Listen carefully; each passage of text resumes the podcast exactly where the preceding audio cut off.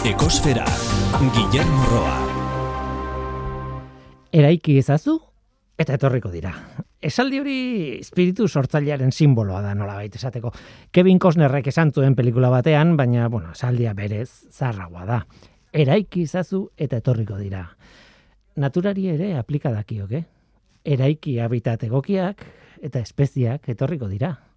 Ez dakit beti betetzen den, baina ideia interesgarria da.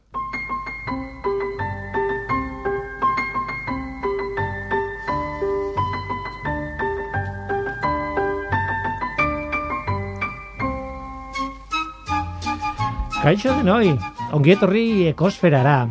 Igara bat, bat urumea ibaiaren behaldean ikusi dute. Ikusi eta bideoan grabatu ere bai. Eta oso berri ona da hori ematen du behintzat. Itxasenara er, ornitologia eta elkarteko kideek egin dute eta arantzadi elkartekoek zabaldu dituzte irudiak. Irurogeita amabost urte dira, etzela iragarabarik ikusten bertan. Eraiki habitat bat, eta espeziak etorriko dira. Garbitu ibaiak eta espeziak etorriko dira. Sortu basoak plantazioen partez eta espeziak etorriko dira. Ez oztopatu habitaten tarteko loturak eta espeziak etorriko dira. Erraza da esaten, baina oso zaila da egiten. Besteak beste oso lan luzea delako, baina noizean behin, eta denbora itxuin da, emaitzak ikusi egiten dira, eta hau da kasuetako bat. Iraga ba- bat urumean ikusi dute. Donostian itxasoratzen den ibaian bertan. Espezie hori horregoteak esan nahi du beste hainbat espezie ere badirela eta bueno, habitat bat dagoela. Eta hainbat kondizio betetzen direla gainera. Ez dakigu igarabak iraungo duen edo agerraldi bakan bat izan den, denborak esango du, baina tira. Adituek transmitituko digute informazio hori orain eta behar bada horrerago.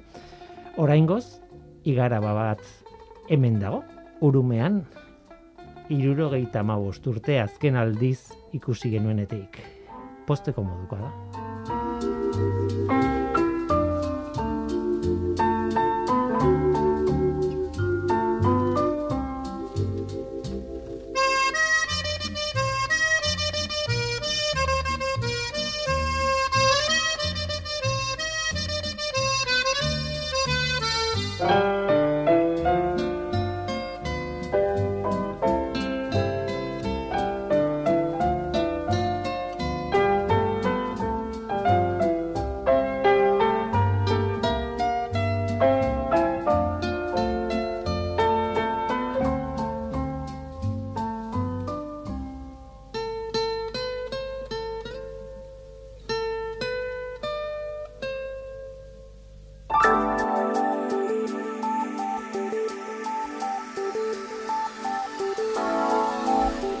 Beti bezala, planetaren CO2 mailari begiratu behar diogu. Igandeko datua da, abenduaren emeretzikoa.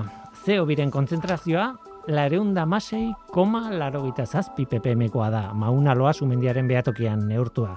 Iazko abenduaren eme- emeretziko datua, lareunda mabost, koma 00 ppm izan zen. Aurtengoa, baino bi ppm basuagoa gutxi gora bera. Aurtengo CO2aren kontzentrazioak jarraitzen du iazkoa, baino altuagoa izaten, eta hori ez da berri ona. Beti esaten duguna, CO2ren kontzentrazioarekin kezkarik ez izateko datua berreunda laurogei ppmkoa izan beharko luke gutxi gora bera, eta ez lareunda masei inguru.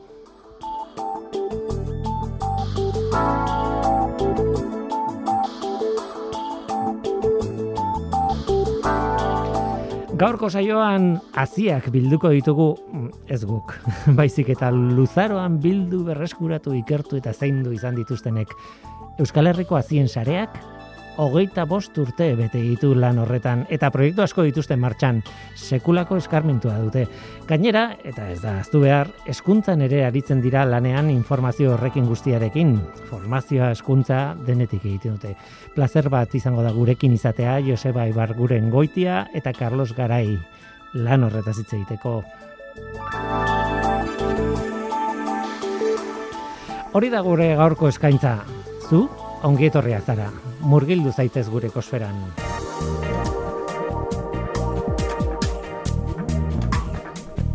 Ekosfera, Euskadi Gratian.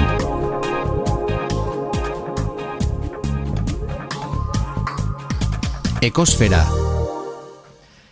hasi eta hanka sartu, izan da dena bat. Carlos Garai ez da etorri. Carlos Aldai etorri da eta jo, gaizki abundatu daukat eta gaizki Carlos ongi etorri kaixo. Eskerrik asko. Eskerrik asko etortzeagatik Joseba Ibar guren goitia kaixo ongi etorri. Kaixo. Eta zorionak bioi, e, zorionak bioi, eta atzean duzuen erakunde horren jende guztiari. Euskal Herriko azien sarea. Ezta? Bai. Hogeita bost urte. Horrek esan du, mila bederatzen da, lauro hogeita maseian, hasi zinatela, Bai. bada denbora. Bai, bai, bai. Denbora pasa, bai. Ez dakit, eske, ez da oso ezaguna erakundea, ez? E, kriston lana egin duzu, eh? Oso luzea, eta orain kontatuko ditugu proiektuak, eta ze asmoak, eta egin dituzuenak, eta ingo dituzuenak. Baina ez da oso ezaguna. Bueno, agian izan daiteke, bai, e, bueno, e, bakizu askotan e, irabaz asmorik e, gabeko elkartetan eta mugimendu sozialetan, ba, dauzkagun e, punturik aurrena izaten da komunikazioa, eta zelan, Mm. ez? Gizarteratzea egiten ditugun lanak eta proiektuak, baina egin ditugun lanak eta proiektuak izan dira asko eta asko hori bai. Bai, bai, komunikazioa ez, ez da baten erraza eta hortarako. Hori da, bai. hori esan behar nizun, de, jende gutxi izaten da askotan erakunde hauetan, jo, gainera sekulako lana, eta bueno, e- ez da harritzekoa komunikazioan, baina hor zaudete. Bai, bai, bai. Eh, esan behar dugu baita ere, mila, mila eun bazkide baino gehiago gaudela, Mhm. elkartean, eta bolondrez e, modun ba, urtearen arabera, baina agian hogeta hamar edo hogei, hogeta hamar e, bolondrez e, pertsona bolondrez modun la- lanean eta laguntzen, elkarlanean, Alegia, ez zarete bulego batean sartzen zarete hiru lagun. Ez ez, zuen atzean jende pilo bat dago, ez? bai, bai, hasi zaindari eta frutalbo zaindari asko dauzkagu, bazkide, laguntzaile, lagun, baserritar, e, bai. Egoitza non duzu, eh? Egoitza gazteizen, Uh e, Olarizuko parketxean, desako etxean markatu, eta, bueno, hortxe, e, barruan antxe izaten ga, berez, antxe dare kamara, gaziak mantenitzeko kamara, gazi biltegi e, zentrala, eta eta hoxe gero handik kanpora, e, lan, lan ezberdin asko egiten ditu, claro. Berez, landaren munduan, eh, haziak dira, naturalki, a ber, nola esaten da hau ondo esateko biologoek ez eh, herrieta ez egiteko, baina eh, naturalki sortutako egitura batzuk, ez bakarrik, eh, ba, hoxe- material genetikoa urrengo belaunaldira pasatzeko, baina baita ere iraunarazteko, ez? Esan nahi dut, eh, momentuan ernaltzen ez dana, ba, gorde daila, eh, berma minimo batekin, ez? Eh, iraun dezala denboran eta eta hori.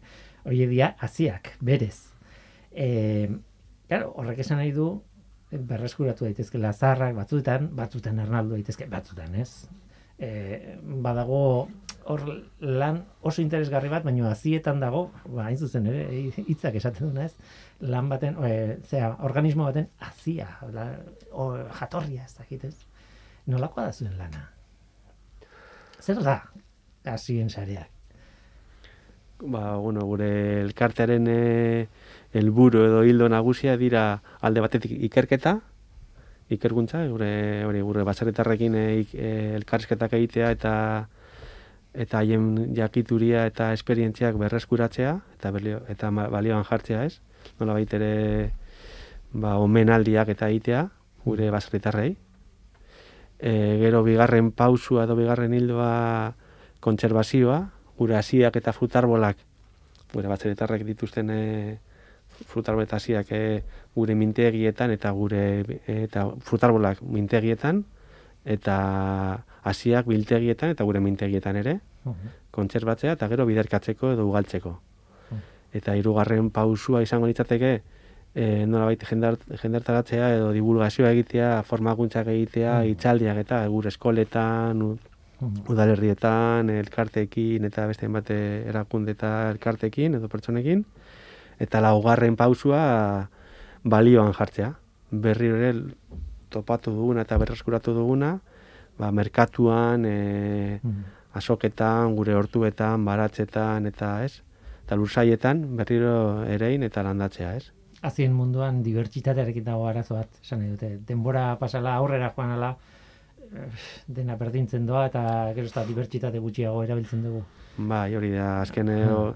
Hori garmendean e, e, NBren e, hitzetan, ba, mundu mailan e, euneko irugeta magosta galdu dugu. Landatutako bienestasunen irugeta magosta, da. bai asko. Eta gu ere, ikure, gure batxarretan hori ere topatu eta ikusi bai, ziurtatu hori, bai. Nik modu batera ulertzen dut, ez? Bueno, estandarizatu egiten da eta ondo funtzionatzen duen hazi bat, ba, normala da, horri bueno, e, zea, ematea, ez, e, merkatuan aukera eta, claro, ez badezu ikusten alde biologikotik normala da e, bilakaera hori, ez, baina baina, bueno, ez dakit nola ikusten zuen zuek. Bueno, horretarako zaudete, hain zuzen ere, ez, ez galtzeko dibertsitate hori, ez. Bai, e, estrategikoa da.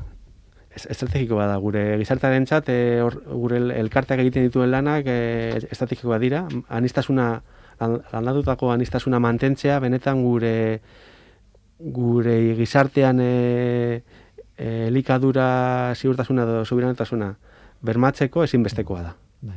bai izurriten eh, a- aurre, bai aldaketak emetekan aurre, bai ez, e, ba hori, ba, ba, dauzkagun e, izan, izan ditzakegun arazoak ikusita oso oso garrantzitsua da. Mm. Eta, eta e, horren garrantzia ez da gure hitzetan edo gure elkartearen e, helburu bakarra. Dinote, hainbat erakundetan oso garrantzitsua gainera, esaten dute horrelako lana, benetan estrategikoa dela, ez dela, ez? mundu mailan badaude eh, horako arazo handiak, ez adibidez eh, oso produktu eh, orokorrak edo eh, platanoekin gertatzen ari dana, bananarekin eh, gertatzen ari dana espezie bakarra eta bueno, erabiltzen dugu eta arazori dagoenean espezie bakar hori ezin dugunean aurre eraman edo kafearekin ere gertatu da edo bai Edo hemen e, Euskal Herrian e, pinuarekin izan dugun e, arazoa, ez? Pinudekin eta anistasun falta, bi anistasun falta, bazkenean e, izurrite edo bat sartzen danean, dana Akabo. pikutera, bai. Mhm. Tira, em, irabazi asmorik gabeko erakundea zarete, eta zenbat laguntza dute lanean? Gutxi ora bera. Ba, Edo oso txikia. bizpairu, bizpairu pertsona, lanean e, berez, hiru, hiru pertsona. Mhm. Baina gero talde eragilean egongo, egongo ara marra magi pertsona, eta gero bolondrez kopuru agian e, seri benado, hogei, hogeita mar pertsona hori, hori urteren arabera, baina, bueno, Mhm. Eta gero hori bazkide, ba, mila eta ehun baina, baina, gero lan egiten duzuen bertan, e, bueno, baserritarrekin, edo, bueno, e, bertan dagoenen jendearekin, ez, lanean, ez? Frutarbolak asko aipatzen zuen. Bai, eh, esan dezakeguna modu batez eta zoritxarrez ala zorionez, gure elkarteak, eh, bueno, gure elkartea dela Eus- Euskadi mailan dagoen eh, frutarbol mintegi makarra momentu honetan. Mhm. Espezie asko daude.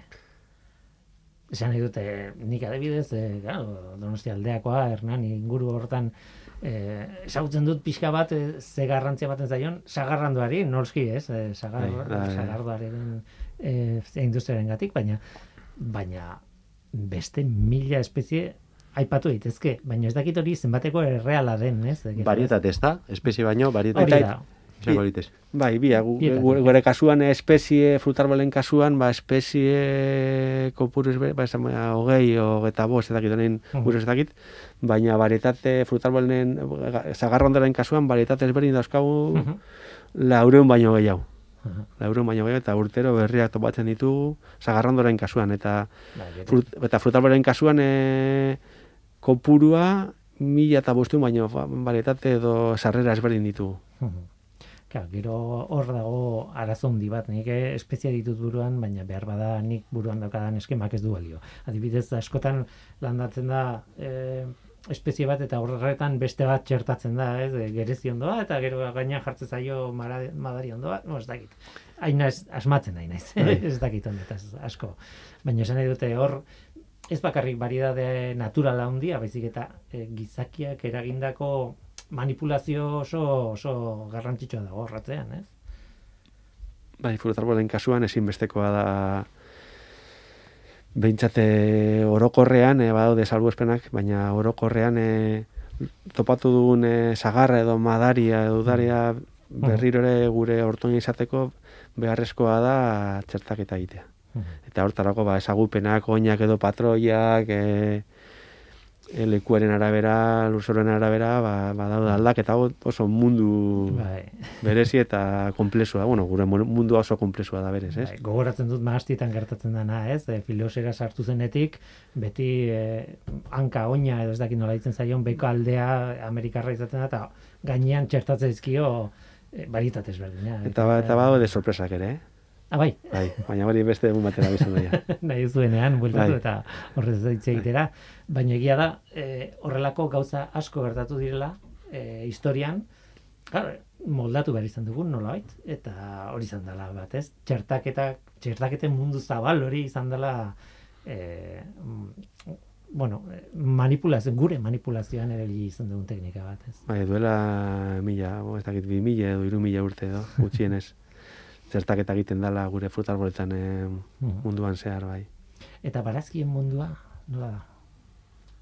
Barazki asko daude, gutxi daude, nik ez dakit, ezagutzen ditut, merkatuan ikusten ditut, ditu dena.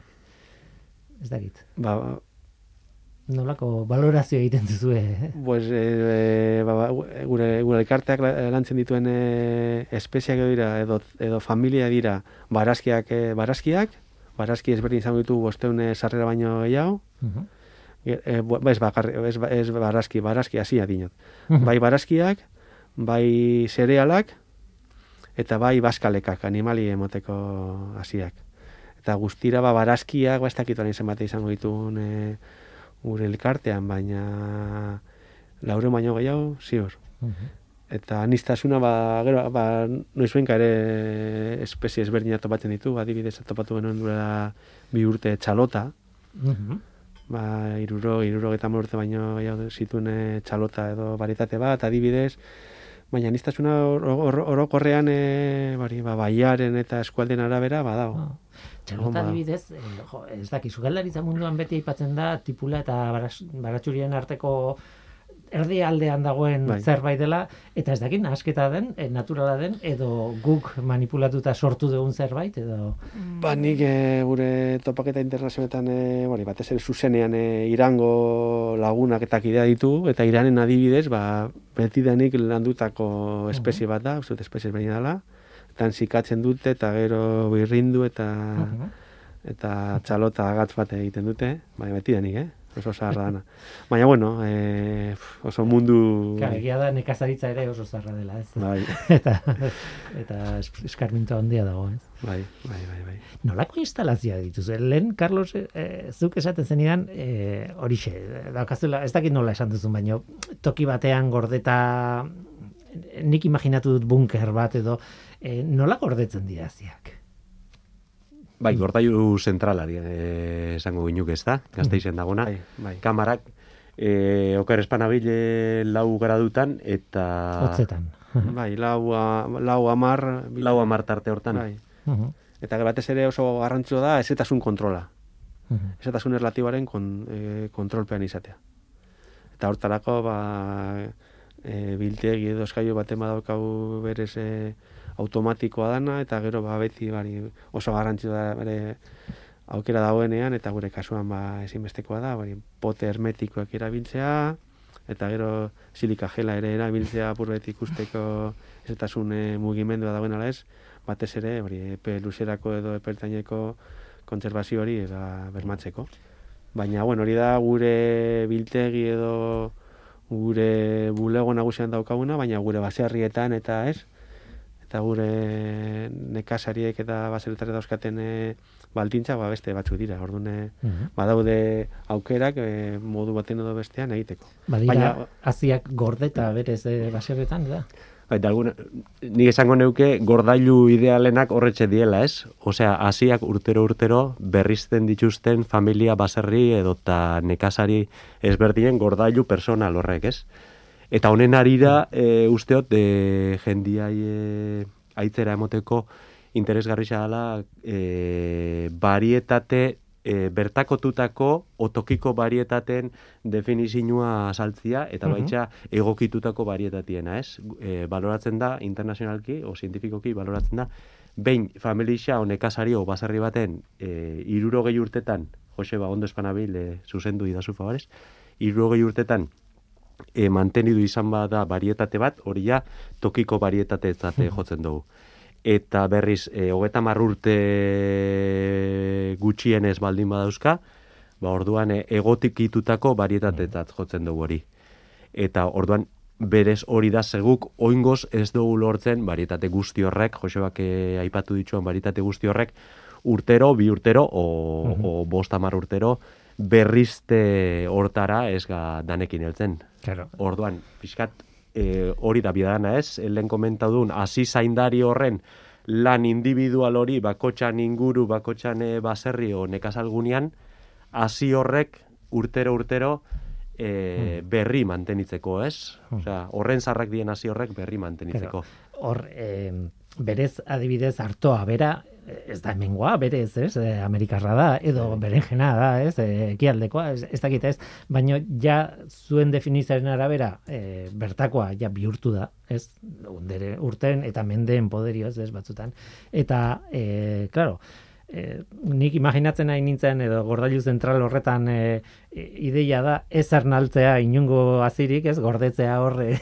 Lehen esaten genuna, iraun behar du, ba, irautea, baino baserretan gor, eh, kontrakoa, ez? E, landatzen joatea urtero eta eta hor mantentzean, baino aktibo, ez? E, Ernaldu eta jaso haziak eta Ernaldu eta jaso, ez? E, Bai, bi, bi kontserbazioa dira osagarriak. hmm, Bata hortuan urtero egin behar dana eta garrantzitsuna dana berez, ezinbestekoa, eta bestea da, ba, bada espada, bada espada ere segurtasun kopi bat izateko, ba, dakit, ba, ba, Claro. txingorra edo izurride ba, izateko, ba, ne, bez, berriro ere, banatzeko eta gure baserritarrei, ez, e, Bai. informatikan backup deitzen dioten hori eh, nekazaritzan nola ditzen da.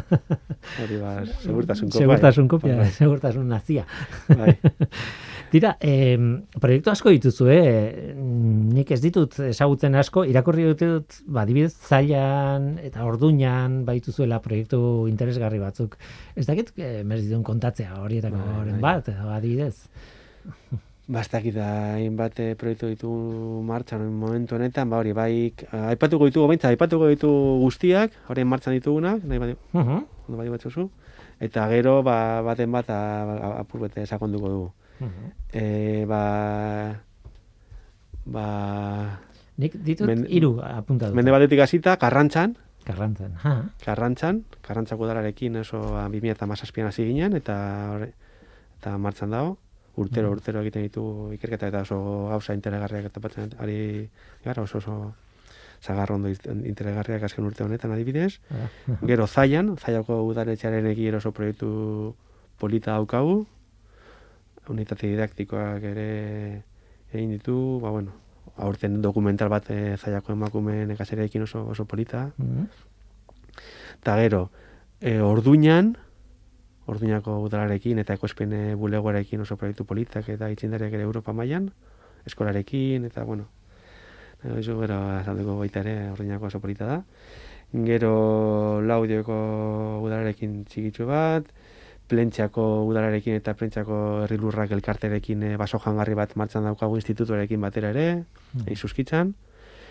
Eta gero e, Deban, Gipuzkoan, beste txiki bat e, MTC kooperatibarekin, gero e, Araban, Araban e, nekazaritza zailarekin gure mintegiak, Arabako nekazaritza zailarekin e, aldundiarekin e, e, gure mintegiak eta gure referentzia hortuak bai okondon, laudion, e, amurrion, Ikusten eta gero arabako, e, ara, baita ere arabako herriosan ere, Mhm. E, mapa miatzen naizea eta jarraitzen naizea Bai, bai, bai, bai. mentalki hor mapa mugitzen mende naizea. batetik ekialdera, bai.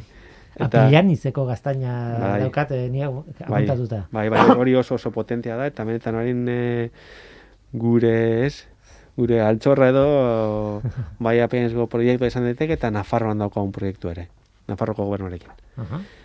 Eta hori, arabako herri osan, e, balderejon eta izkin, eta izkin e, daukaguna da korrezen e, referentzi hortu bat, frutarbolena, Aha.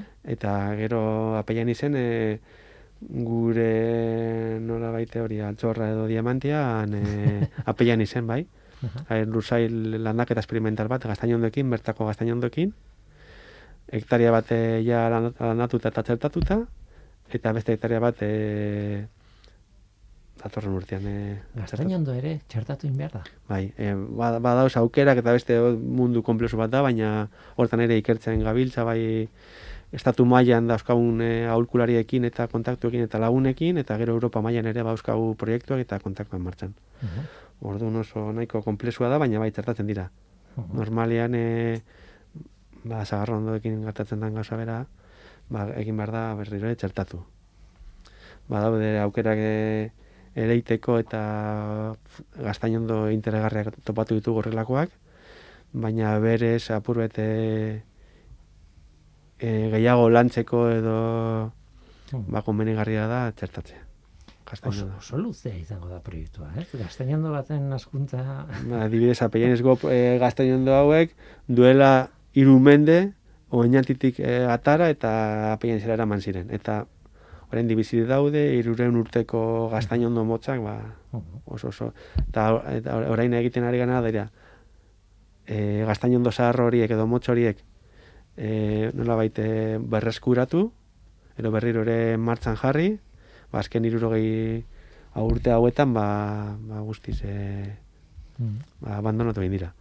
Ordune aldi berean ere landatu ditu, bueno, berez, e, ataratako biz, e, e, gaztainondoak ere motzak e, orain egin, motz berriak egin ditugu, eta gero landaketa oin gazteekin landatu, eta horiek ere txertatzeko. Orduan bagitu iruren urteko gaztainondoak, iruregi urtekoak, eta orain e, biz, bizpair urteko oinekin txertatuko gaztainondoak Mhm.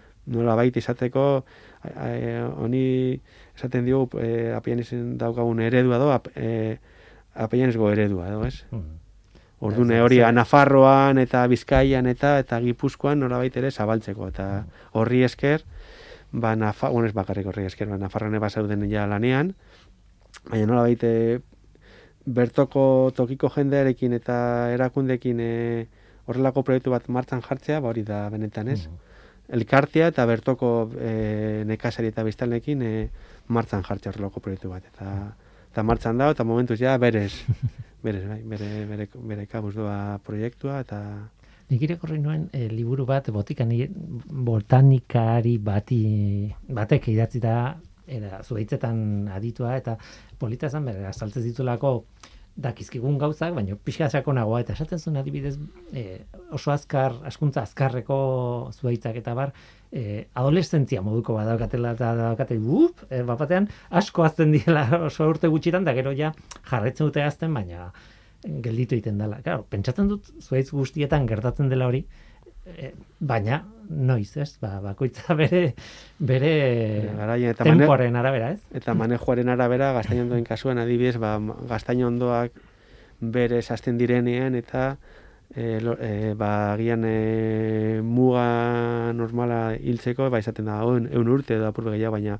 horrelako manejoa jasaten dituzten e, gaztainondo motzek, ba, agian e, iruren urte baino gehiago, ez? Esan duzu lehen, ez? Irauten dute, ez direla hil, oraindik. eh, Orduan hori manejoaren arabera, ba, agian e, lusatzen du Mhm. hauen bizitza. mm, Eta gazten den kasua hori lusatzen da, bai gaztaroa eta bai oso oso manejo berezia eta interesgarria daukatea, bai. bai. Apasionante polita. Bai. Adibidez, orduñakoa proiektua aipatu dugunean egin duzuela, buf. Bai, ba, Arduñako udalarekin egin duguna da eta ekoizpene bu, e, buleguarekin, oso bu- bulegu eta oso proiektu interesgarria ere. E, agroekologia bultzatzeko eta ez, eta garatzeko. Ba, ne, or- orduñan duela mar urte, 2000 eta agian apurbe gehiago.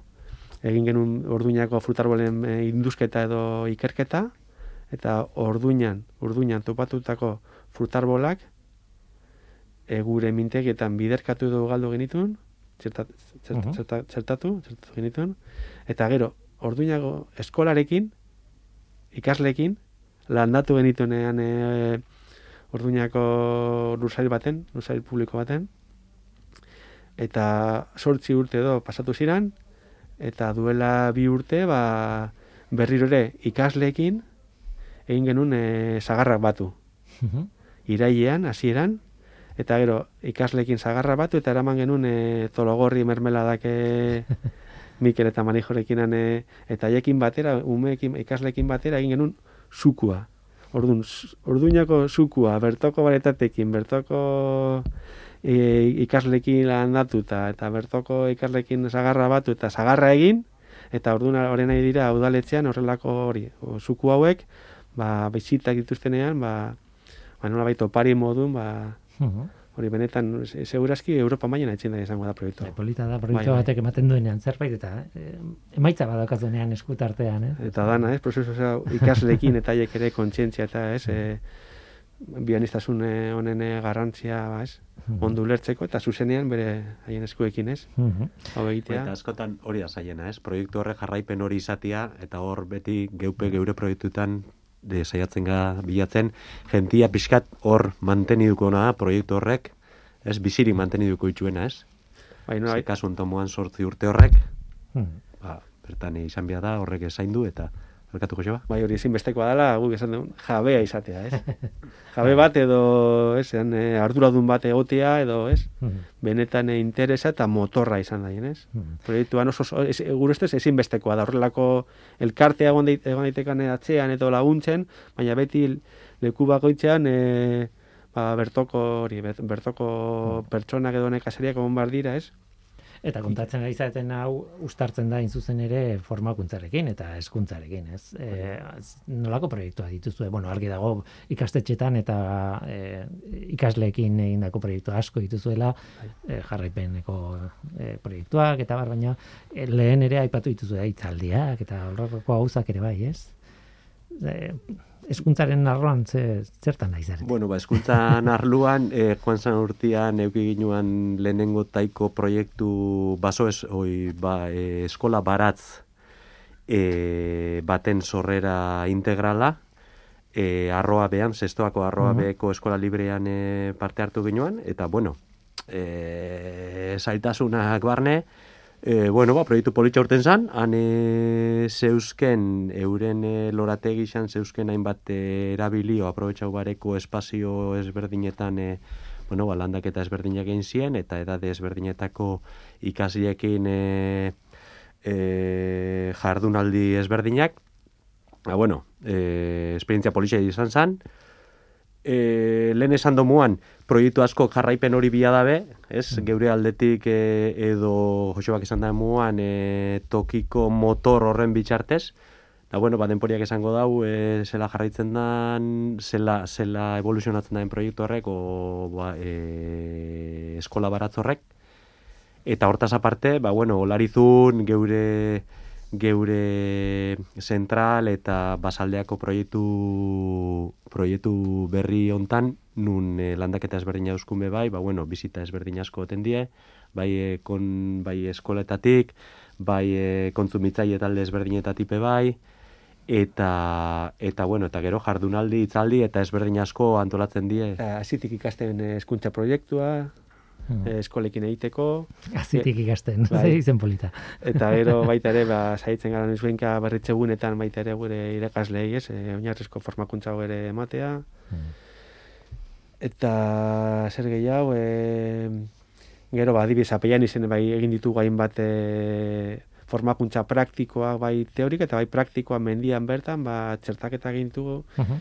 ba, kasu batzuetan adibidez, e, ba, gaztenaz e, bagian e, saspi sortzi urterekin, eta zaharrena ia larogeta sortzi, larogeta saspi urterekin, ba, guztio batera mendian txertatzen. Mhm. E, ibili, ibili gara, eta ba, horrelako formakuntza praktika oso, oso arrakastatu izaten dira normalean, eh? Badau interes handia gauz, gai hauetan praktik, ba, batez ere praktikan, ez? Inpart- Hori praktikatzeko eta ez, benetan zuzenean ezagutzeko zeintzu diren manejoak, gero berriro ere, ba, ba haien etxeetan edo hortuetan, ba, martzan jartzeko edo, ez? Mhm. Praktikatzeko. Euskal Herriko azien sareak hogeita bost urte bete ditu, eta zoriontzen ari gara elkarrizketa beten bitartez, eta azkeneko galdera bat egingo dizuet. E, gaur egun e, lehen bezala e, ereiten da azten dira e, or, bueno, baratzetan eta hortuetan eta e, landareak edo asko ikasi dugu eta aldatu egin dugu funtzionatzeko modua nekazaritan. Igual ez da galdera erresa, ez? Ez, galdera oso komplexua da, ze nik uste gaur egun tendentzia eta variante asko darela e, landaketa modu ezberdin asko. e, bai garena ikasten da, teknika ga, garbixauak, lehen esan dozun, e, barietate horrek, galtze horretan, tokiko baritateak erabiltzian, e, suposatzen da, eta badakigu kasu askotan, ez dala bihar e, tratamentu Mhm. kimiko fitosanitario asko, eta bar, eta bar. Ordan, e, produkzio garbixaua e, ekologikoagoa bai izaten dela. Baina hori ikasi behar da, claro, egiten. Bai, bai, Mhm. askotan ikasten da probatzen eta hortu bakotxa, hortu e, mundu nitxo ezberdin bada, ez? Herri bakotxian askotan pentsatzen dugu e, hortu danak berdina diela, baina hortu bakoitza beran mundua da, beran e, jabia edo motorra dauka, bertako lurrak, bertako ongarrixak, eta, eta mila opzio ezberdin dare. Hmm. Orduan, pixka tendentzia pentsatzera e, dana homogeneizagoa aldoula, hori aldatu biharra be bai, ez? Eta bakoitzak balorau, norberan, varietate, lur eta eta eta klimatologian arabera Mhm. ezberdin landatzia, hor baitago variabilidade hori, ez da? Bai, aztu zait e, galdetzea eta zuekin kontaktuan jarri nahi duenarentzat e, kontaktu biderik, bueno, bai, interneten baduzu e, web horri bat, Bai, ez? bai, webgune daukagu apurbetorain e, obretan edo. Baina, bueno, hor dago. bai, bai, bai, bai, bai. Datorren hori, ba, horretarako martxan egon behar da. en, elbidea nolakoa da? Bai, Eh, asiensarea puntu org, ORG. bai. aziensaria.org nahi Hori da. E, hor badago kontaktua egiteko bidea, hor badago, bueno, Bai, o telefonoa ere, 6 sortzi sortzi, sortzi bost, bost bi, bi sei. ujú, Facebooken be bai, Facebooken be bai, ujú. eta baita ere, bueno, posta elektronikoan, ez? Asiensarea bildua gmail.com, ujú, eta Facebook da Red SMI, ez Euskal Herriko asiensarea. ujú. Ba, informazio guztia hor gelditzen da. Ba, batzuetan gertatzen direlako, ez? E, ahi ba, irratian entzun dut, eta nahi dut kontaktuan jarri hauekin eta bar, eta Eta hoxe, hombre, beti gaude gu hemen ere bide hori, el- zubi bide hori egiteko, baina, baina bueno, zuzenean baldin bada, nik uste dut hobeto. Tira, ba, hemen utziko dugu, Joseba Ibarguren goitia eta Carlos Aldai. E, oraingoan ondo, ez? Esan dut, ez? Euskal Herriko azien sareak, hogeita bosturte, zorionak, eta ez itxoin beste hogeita bosturte ona etortzeko, nahi zuenean etorriko esferara. Eskerrik asko. Bai, eskerrik asko. Zuri. Bizkaiko bazter baten anboto partia Gizon bizi ziran baserri batia Goizian sartzen ziran tabernak batia Nezeben alde egiten bi amon artian Gizon biok zirian peruetan to Euren alde guztian biziak kanboto Sarrioki ezkero edaria bombo Antxoa esate utxen Banoa tal konpon. Tabernera idira utxe entzuine patrona. Alfari txarbi baino hoba bombatona Ezer bajaun biontzat ekarri ona Sosik ez bajekuna uen mongo nau bona Txapela jeskuan da pipia mosuan. Bideri topa ezin da da biltza zauzuan Estropezetan dira bigarren pausuan. Begi bilez aurrera sarturik pozuan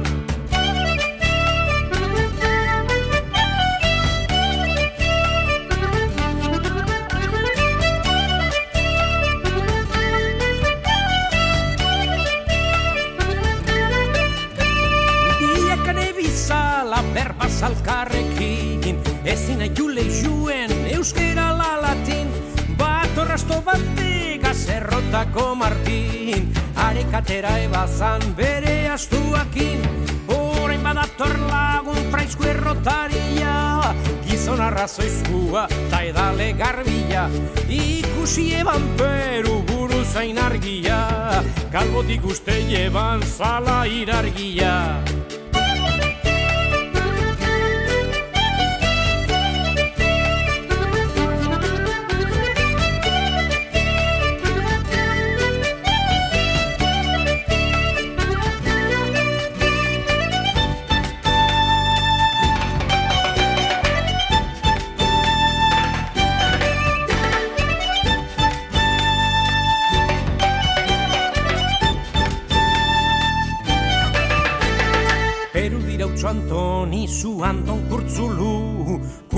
Kurtzulua izan da ilun eiten dozu. Hasten dira esaten Anton eta praizku. Zure buru kalbuak argien godeusku Ama sortzi bersokin horra despedida. Kurtzuluren kontuak akabatu dira. Atxuak agurak asasarre badira. Alkarren adira eta konponduko dira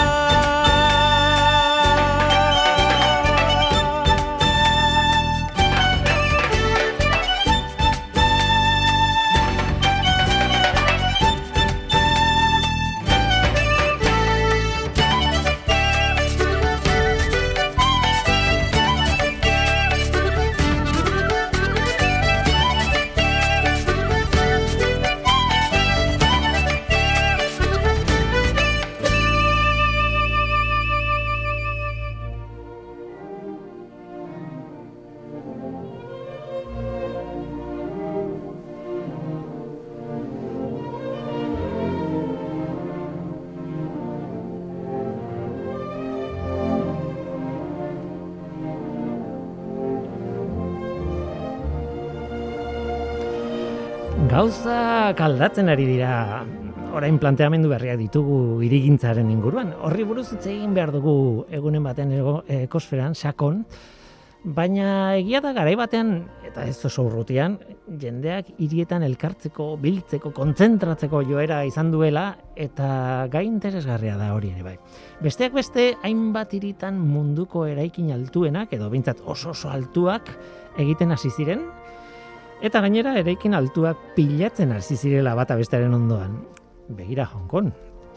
Hong Kong, ez dauka oso eraikin altuak oroar, bueno, eta aldi berean eraikin gehienak dira altuak. Saldi pixka traketxa. Esan nahi dut ez duela errekorrik hausten, nolabait altueran, baten bat bai, badago lareun da larogei metro baino altuagoa den eraikin bat edo beste, baina ez dira ugariak horiek. Hala ere, berreun metroko eraikin asko ditu. E, berreun metroz dago aizki ere ez. Eh? Arrazoia da, iriko eremua mugatua dagoela alde guztietatik. Mendiak ditu alde batean, itsasoa eta muga artifizialak ere bai, ez? Garai batean txinako muga. Tira, aireportu egiteko Hongkonen uarte artifizial bat egin zuten. Uarte artifizial bat. Itsasoari eremu pixkate irabazteko. Beste toki batzuetan ez daude muga horiek eta ereduaren zalantza agertzen da, ez? Etxe txikiz egindako hiria handiek arazo batzuk ematen dituzte. Garraioa, ura eramatea toki batea edo bestera, naturari kendu bartzaiola lurraldea, nola ez? Eta, bueno, horrelako irekitako hirietan, bueno, ba, ez da jasangarria etxe txikiz egindako hiri bat azten denean ez da bihurtzen jasangarria. Baina bestetik, oso eraikin altuek arazoak ematen dituzte, ba, diseinuarekin adibidez, zenbat eta altuagoa izan eraikina orduan eta teknologia eta ingeniaritza konplexuagoa behar du. Eta baita ure zornitzea, bada arazo bat, e, dorre horietan, ez? E, ura beti da arazo bat, ez? Ura ondo eta behar bezala eta uh, xautu gabe, ba, nola, nola banatu, ez? Badago LEED edo LEED izeneko kalitatez, kalitatezko ziurtagiri bat nazioartean eraikuntzetarako. Horretaz hitz egingo dugu egunen batean. Euskadi mm, ere badira LEED hori eskatu duen e, eraikuntzarik edo eraikuntza talderik.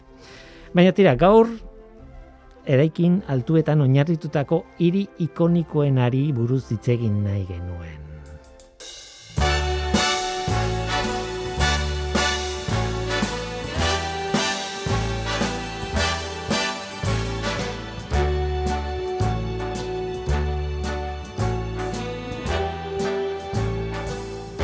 Start spreading the news. Noski, New York ez ari gara eta kasu interesgarria da. Ez bakarrik alde ekologikotik, hori oso interesgarria da, baina ez gara horretan sartuko. Historiari begiratuko digu pixka bat. Mila sortzion da laro eta mar arte, New Yorkeko eraikinarik handiena, altuena, Trinity Church izeneko Elisa zen. Eliza altua bai, lauro zazpi metro zituen, baina ez pentsa, bueno, Estrasburgoko katedralaren parekoa zenik, ez ez, Eliza bat. Normal altua, baina Eliza bat. Baina orduan, momentu horretan, eraikin altuago bat eraiki zuten. New York World Building izenekoa. laurogita malau metro. Ez zen izugarri altua ura ere, baina horrek ireki zuen gorakako bidea erekinetan, eta noski, kezka sortu zen. Gara hartan New Yorkeko bosgarren abedini ospetsua, aberatzen etxez beteta zegoen, eraikin garestiak bai ziren, baina ez ziren oso altuak. Hain zuzen ere, eta gezurra badirudi ere, eraikin altu berriekin beldurrak etorri ziren New Yorkera. Batzuetan eraikin horiek eroriko ote zireneko beldurra. Baina batez ere eraikin altu asko elkarrekin eraikitzen bazituzten, kalean argirik gabe edo giro klaustrofobiko batean geratuko ote ziren, horren beldur ziren. Gaur egun, bueno, Manhattanen egun baldin bazarete, ulertuko duzu, ezta? Alpetan egotea bezalakoa da, baina mendiak izan beharrean eraikinak dituzu inguruan. Parean oso altuak zulo batean sartuta zaude. Tira, beldur hori zela eta mila bederatzen da maseian, Zoning Ordinance izeneko araudia sartu zen indarrean. Goraka eraiki zi- ziteken, bai, baina behean hartzen zu- zuen zabalera mugatuta zegoen. Orduan hasi zen gaurko Manhattango e, hegoaldeko itxura hori sortzen, ez? Chrysler eta Empire State Building eta horrelakoak, e, tipiko eta simboliko horiek garai hartakoak dira, mila beratzen da hogeita marrekoak gutxi gora bera.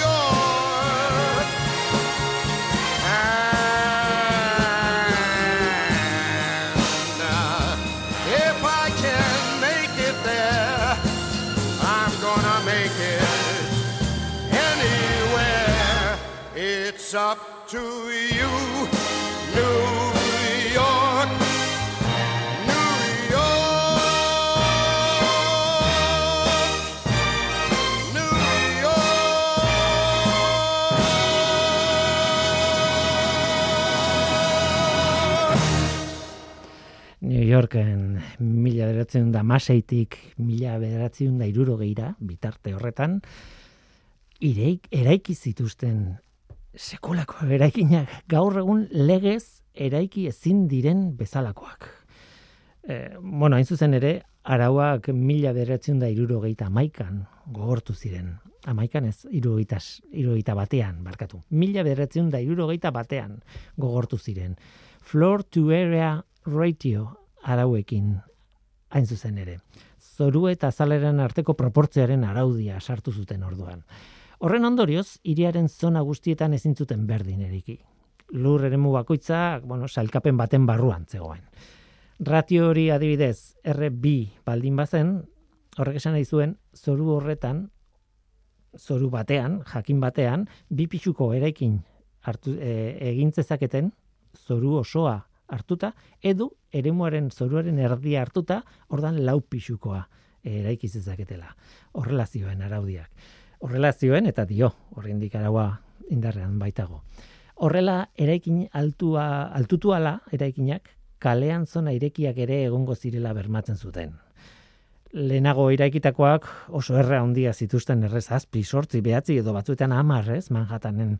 Baina modu honetan, mila beratzen da irurogeita batetik aurrera, eraikitakoarekin behintzat, iriari arnaz pixka bat ematen zioten legez. Gero bete den edo ez, hori ja ezakitz, baina behintzat legeak ala zioen, ez. Mundu bada New York bere horretan, baina noski, hori edo zein buruz izan daiteke. Baina tira, behintzat, kasu honetan, New Yorkek, bueno, New York saiatu da bere burua arautzen. Eta gu bagoaz, oraingoz hau izan da dena hemen ekosferan, Mikel Olazabal izan da teknikan eta nik Guillermo Roa mikroan. Aste hona izan, agur.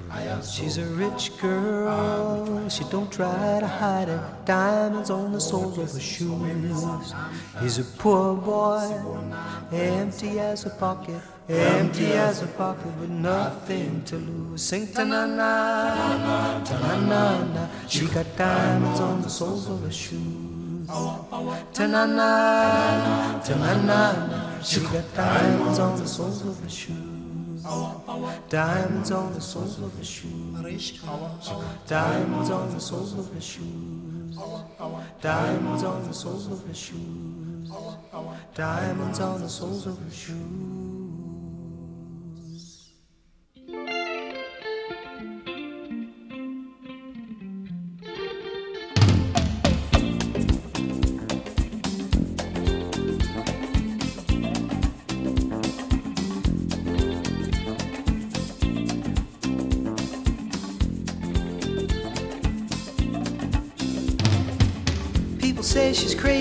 Got diamonds on the soles of her shoes.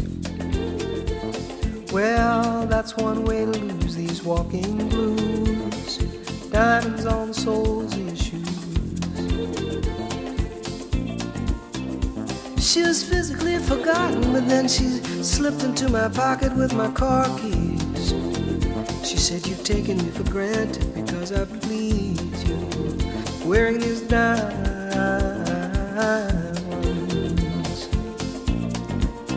And I could say, Ooh.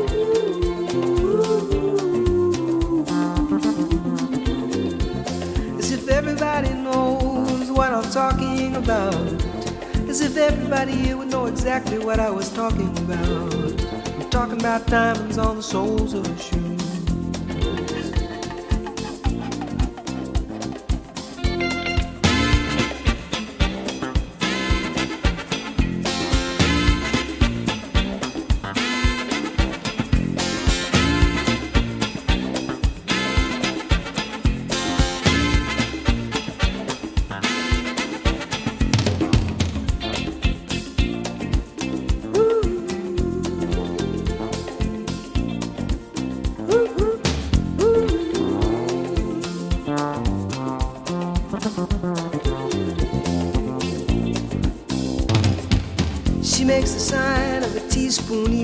Of a wave.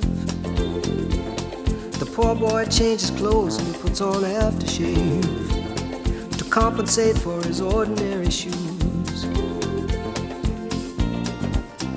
And she said, honey, take me dancing, but they ended up by sleeping in a doorway by the bodegas and the lights on over Broadway wearing diamonds on the soles of their shoes.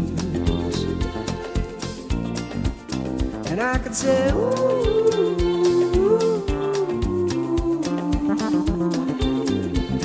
And everybody you would know what I was talking about. I mean, everybody you would know exactly what I was talking about. I'm talking about diamonds.